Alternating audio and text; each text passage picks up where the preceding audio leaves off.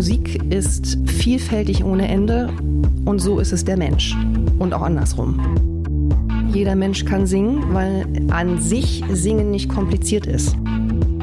Perfektionismus, der ja gerade auch über die US-Stars ja auch sehr, sehr propagiert wird.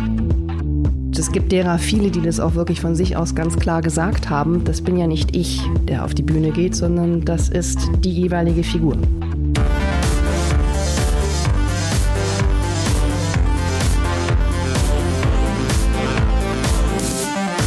Und herzlich willkommen zum Podcast von Raketerei. Ich bin Imke Machura, ich wohne in Hamburg und mein Herz schlägt für Musik. Ich habe meine Leidenschaft zum Beruf machen können.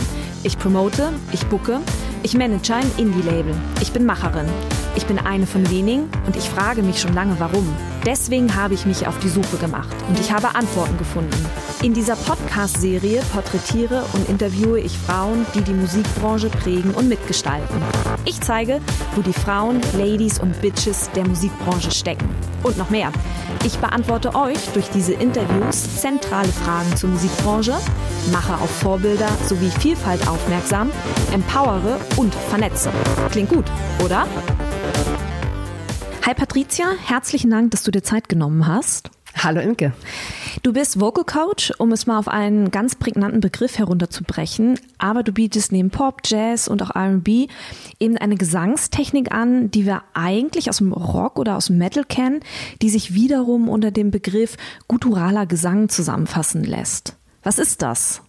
Ja, äh, gutturaler Gesang. Also mir ist der Begriff auch tatsächlich äh, noch nicht erst so untergekommen, aber schnell nachgeschaut und auch äh, verständlich macht, dass, dass er von dem Wort Guttur, die Kehle, abgeleitet wird. Also man nennt es auch Kehlgesang.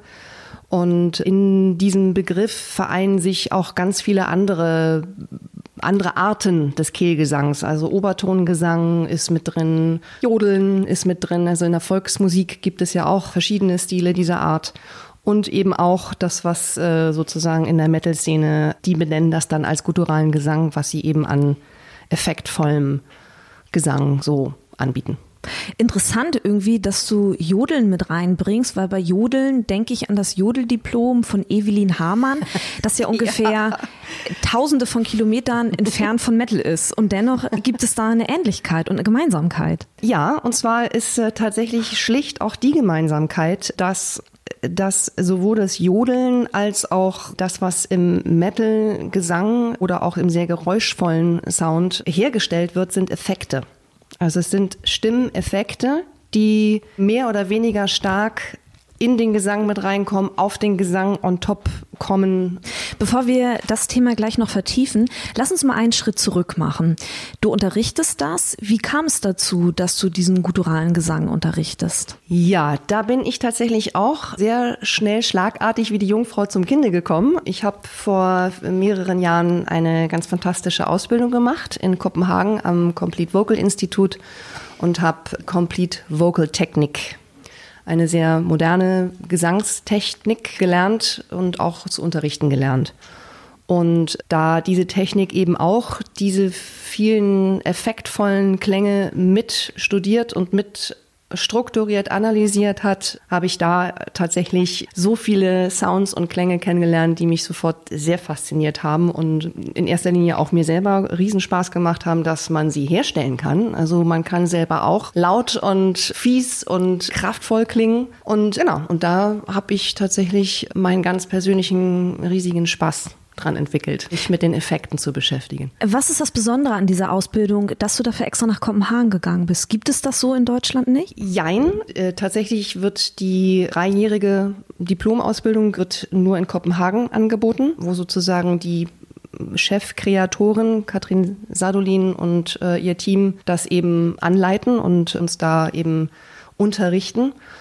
Und das Besondere ist, dass diese Methode sehr viele, sehr, sehr gute Ansätze und sehr gute Ansprüche auch an sich selber stellt als Methode. Vor allem, dass sie genreübergreifend funktionieren soll. Also egal, ob man klassisch ausgebildet oder also klassischen Gesang singen will, Pop oder eben Rock oder eben Metal, dass Techniken angeboten werden, die überall greifen und funktionieren können. Also dass eben jedem Sänger, Sängerin in ihrer Problematik oder in ihrem Wunsch gedient werden kann. Mhm. Also das ist sehr besonders an der Methode und dass sie halt immer genauer wird, also wirklich eine Landkarte mehr und mehr entwickelt von möglichst allen Klängen, die es gibt, weil der Mensch kann alle Klänge herstellen, offen hörbar und sichtbar manchmal auch natürlich.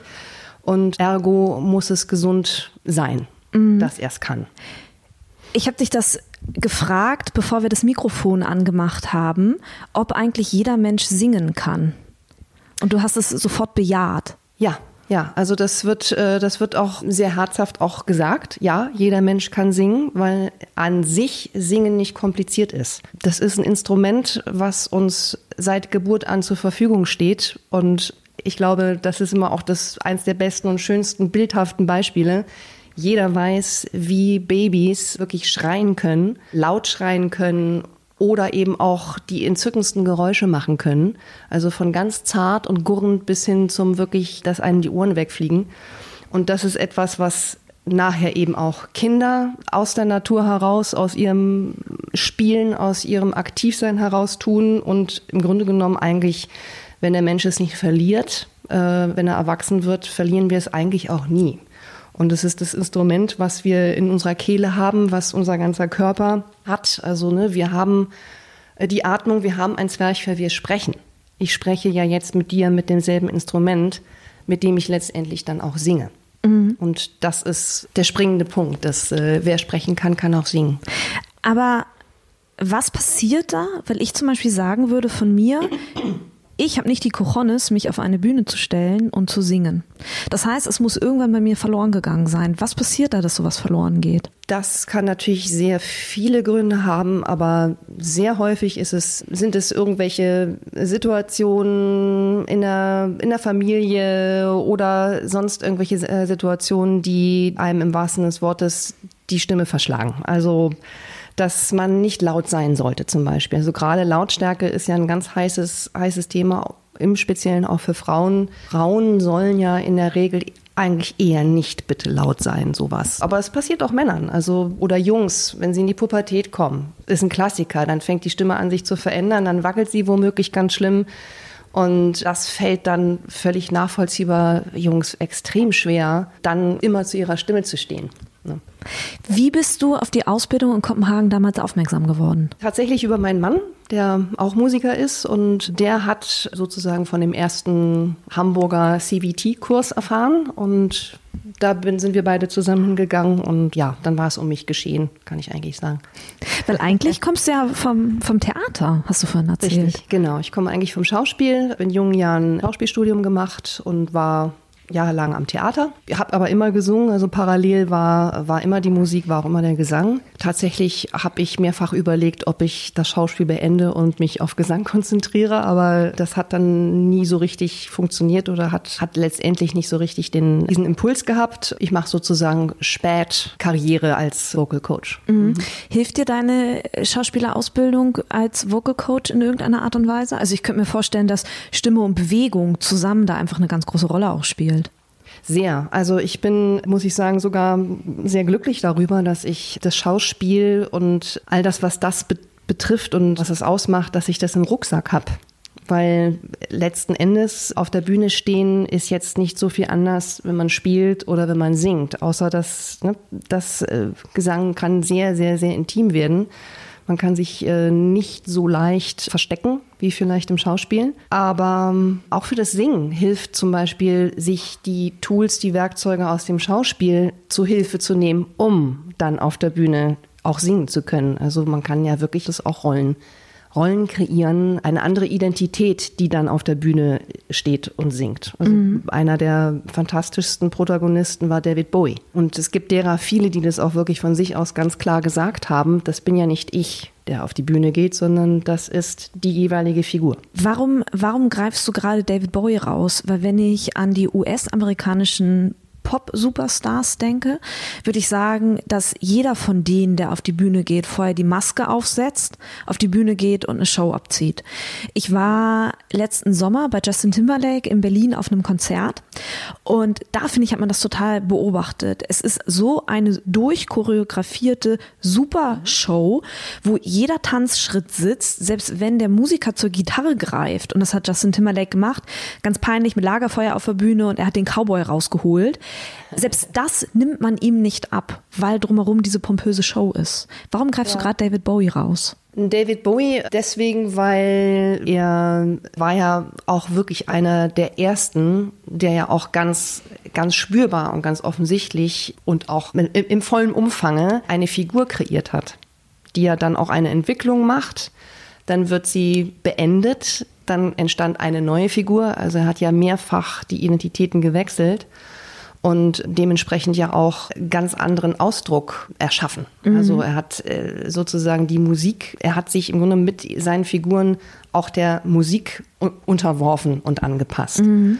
Und behauptet von sich selber, ich habe das mal im Interview gehört, was ich ganz faszinierend fand, dass er sich selbst überhaupt nicht für einen guten Sänger hielt. Er ist ein Interpret. Und ich finde das auch einen ganz, ganz großen Reiz und auch wichtig, gerade in der heutigen Zeit, wo der Perfektionismus, den du auch gerade angesprochen hast, der ja gerade auch über die US-Stars ja auch sehr, sehr, sehr, sehr, sehr propagiert wird. Einfach ganz wichtig, nochmal sich darüber klar zu werden, dass dass wir nicht umsonst von Interpreten, sei es Gesang oder auch Schauspiel oder auch Film, ist es dann eigentlich egal, oder Tanz, also überhaupt von Künstlern in der Regel deswegen fasziniert sind, weil sie mit einer gewissen Wahrhaftigkeit auf der Bühne stehen. Und das heißt nicht, mit, nicht unbedingt mit Perfektionismus.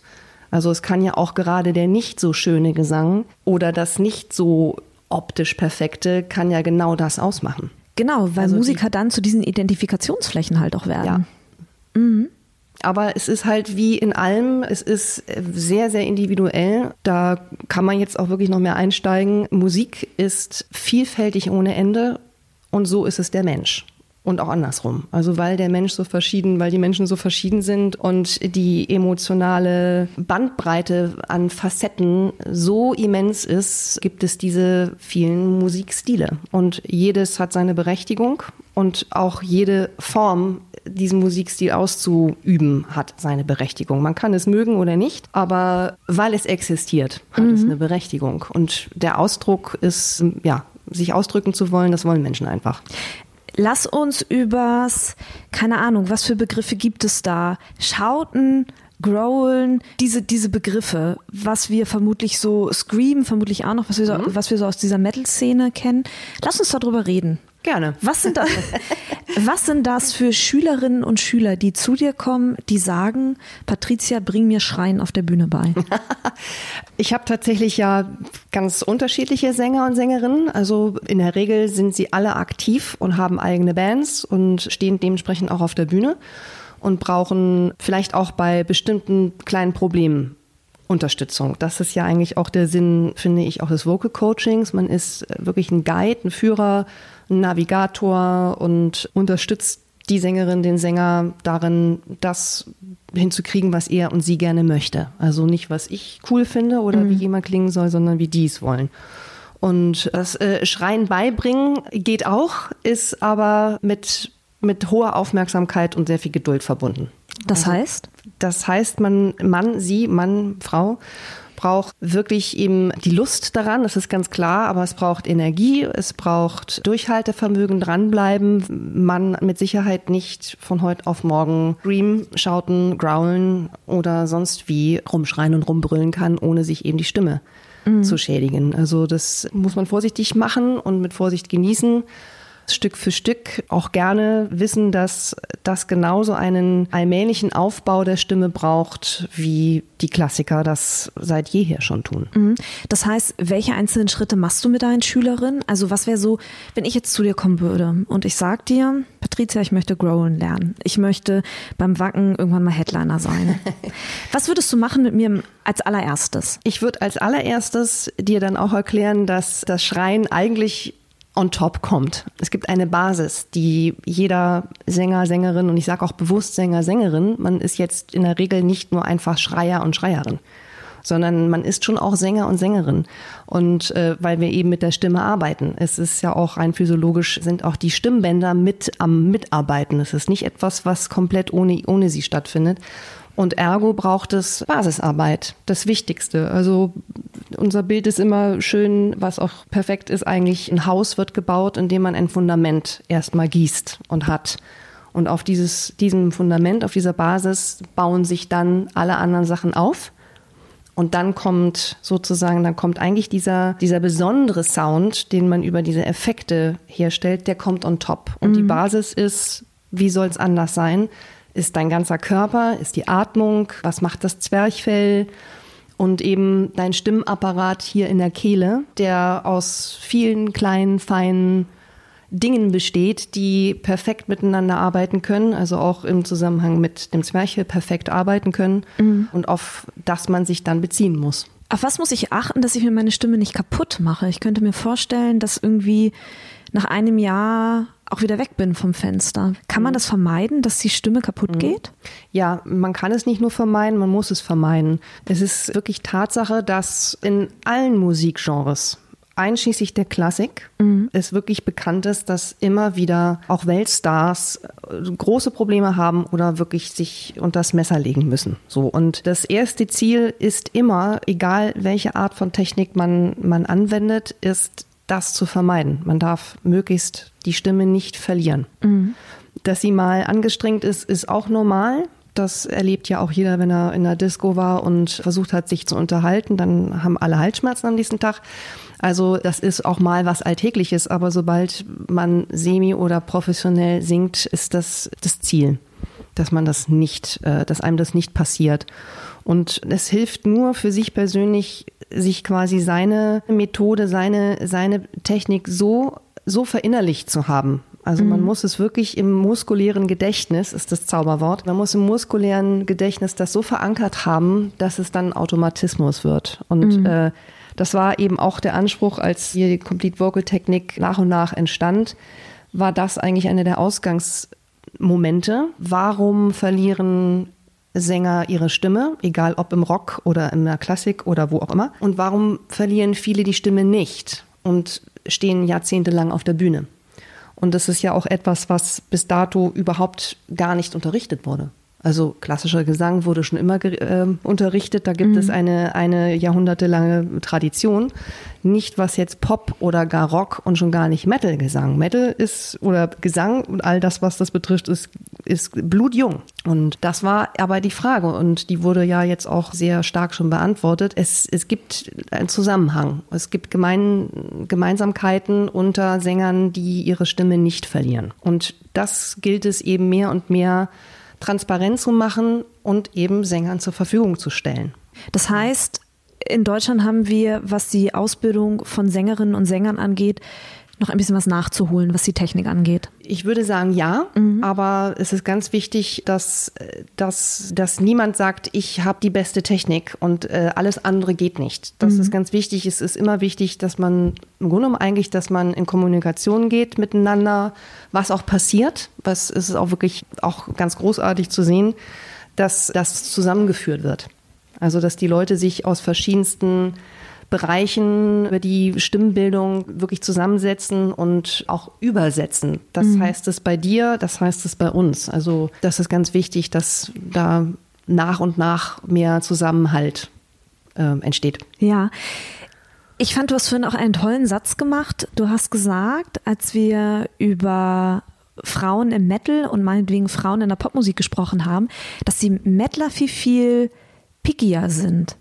Ja. Erzähl das gerne nochmal. Ja, also das ist äh, lustig. Ich denke da an, eine, eine, an ein Statement von einem der Lehrer aus dem Institut in Kopenhagen, die die Ausbildung mit uns gemacht haben. Der sagte, dass es faszinierend ist, dass wenn eben Metal-Sänger bereits schon im Institut waren, dass die nerdiger und pickier und genauer sind als manch ein klassischer Sänger. Also da wird dann wirklich so das, das Klangmenü zusammengestellt. Ich möchte bitte 30 Prozent von diesem Effekt, aber noch 40 Prozent von dem, nee, das gefällt mir jetzt noch nicht.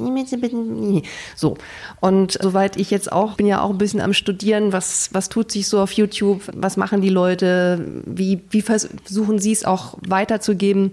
Das ist schon hochinteressant, dass das eben eigentlich noch junge Feld, was genau machen die Sänger, Sängerinnen eigentlich da dass da, da gibt es noch viel zu erforschen und studieren. Und definitiv ist das Nerdige auf der Ebene sogar sehr gut. Ich glaube auch, dass das Institut in Kopenhagen sich äh, sehr freuen würde, wenn mehr und mehr von den wirklich waschechten Metal-Schreiern, Schreierinnen, Sängern bitte gerne dahin und sich die Kamera in den Hals hängen lassen, damit man noch genauer rausfindet, was exakt macht ihr eigentlich da. Mhm. Weil ich auch wirklich schon ähm, feststelle, dass eben, wie gesagt, man das nicht von heute auf morgen findet. Oh, also nicht ohne sich auch definitiv zwischendrin mal ein bisschen weh zu tun. Also das ist eher ein schmerzhafter Prozess.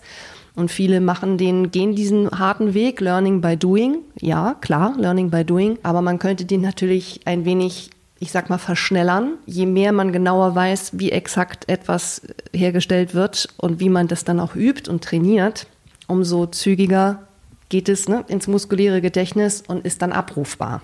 Stichwort Stimmgesundheit. Genau, Stimmgesundheit. Ja. Mhm. Also das ist ja das Wichtigste. So, nun haben wir viel über die Technik gesprochen. Mhm. Aber wenn ich auf der Bühne stehe und schreie, wie schaffe ich es, dann noch Text zu artikulieren? Das ist ja tatsächlich jetzt in der, in der Szene sehr unterschiedlich wichtig. Also es ist ja tatsächlich oft so, dass es äh, scheinbar überhaupt nicht von Interesse ist, dass man versteht, was gegruntet, gegrunzt, ge, geschrien wird. Und anderen wieder dann sehr, sehr wichtig. Also Tatsächlich hat das wieder auch was mit Technik zu tun. Wir singen und letztendlich auch im Schreien mit, mit Konsonanten und Vokalen. Und tatsächlich sind es die Vokale, die einen schnell mal wohin ziehen wollen, wo es durchaus äh, sehr anstrengend kann, werden kann für die Stimme, wenn es in Kombination zum Beispiel mit einer hohen Lautstärke ist.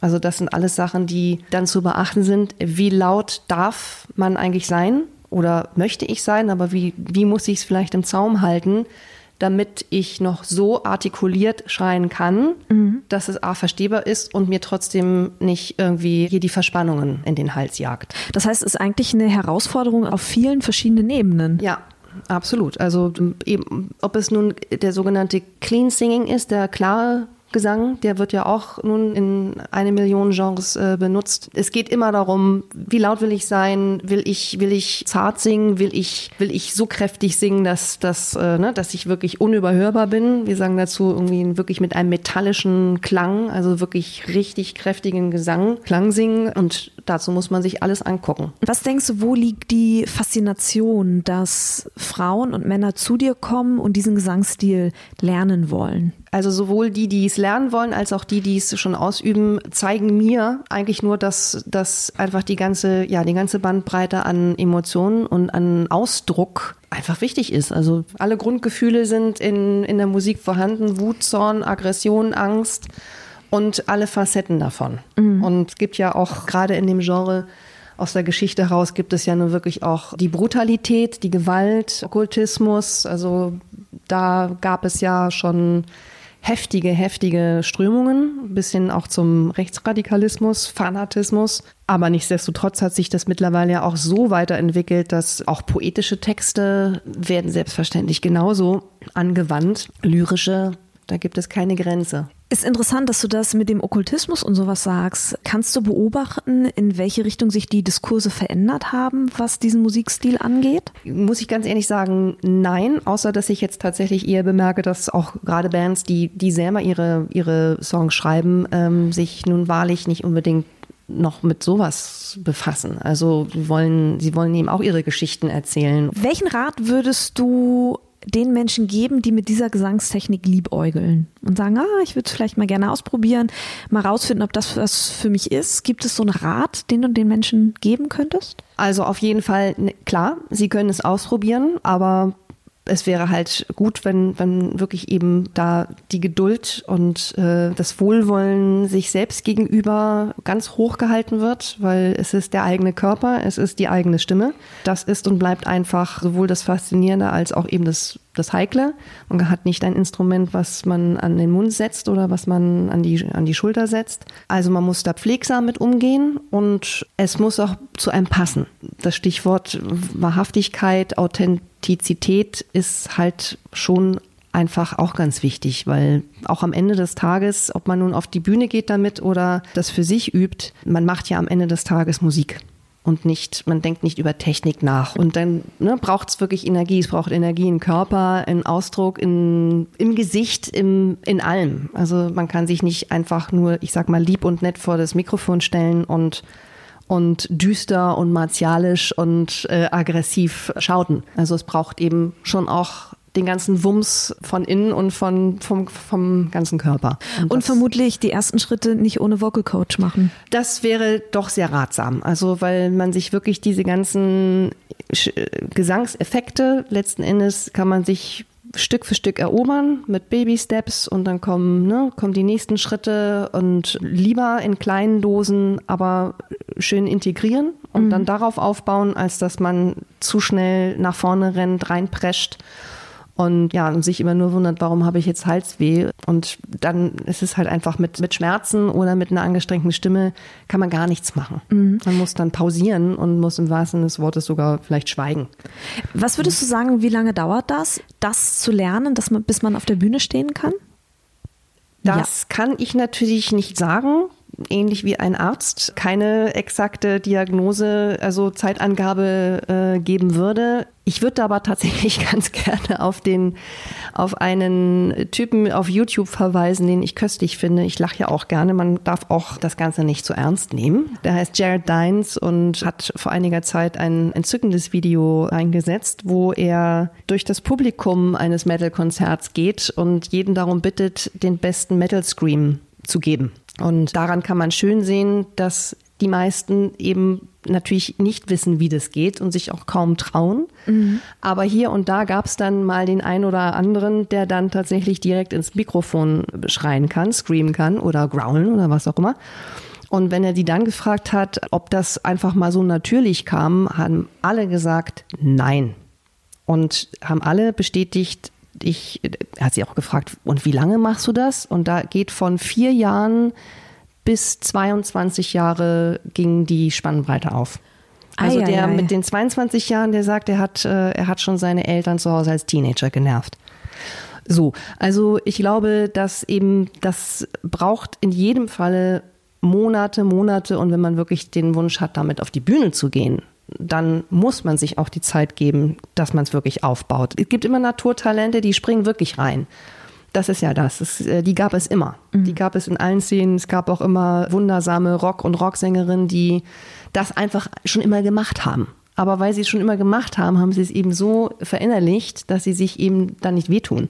Aber wenn man wirklich quasi direkt aus einem normalen Sprechen, so wie ich jetzt spreche, direkt reinspringen will in, in das Schreien, muss man es schon langsam angehen. Bist du selber Metal-Fan? Ich bin nicht im Speziellen ein Metal-Fan. Ich bin einfach Fan von Musik. Ich höre ich höre einfach alles gerne, viel. Ich liebe die Vielfalt. Ich interessiere mich für Stimmen einfach generell.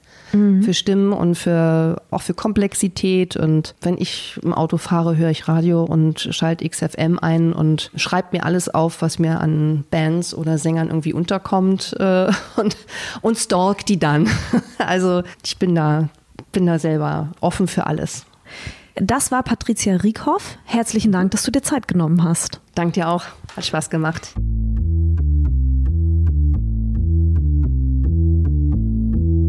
Herzlichen Dank fürs Zuhören. Ich habe jetzt noch drei kleine Infos für euch. Wenn ihr etwas auf dem Herzen habt oder euch Gedanken zu dieser Folge kamen, die ihr mir gerne mitteilen möchtet, dann sucht sehr gerne den Austausch zu mir. Ihr erreicht mich unter imke.raketerei.com. Außerdem, wenn euch diese Folge gefallen hat, dann bewertet meinen Podcast gerne auf iTunes, um ihn für andere sichtbar zu machen. Wenn ihr mehr über die Musikbranche wissen möchtet, über Strukturen, über Trends, über Strömungen, wenn ihr mehr zum Thema Selbstvermarktung für Musikerinnen erfahren möchtet oder meinen Podcast zugeschickt bekommen wollt, sobald die neue Folge online ist, dann solltet ihr unter www.raketerei.com slash newsletter mein Newsletter abonnieren. Dann bekommt ihr alle zwei Wochen ein kleines Komplettpaket von mir per E-Mail zugeschickt. In diesem Sinne, bleibt mir gewogen, eure Imke.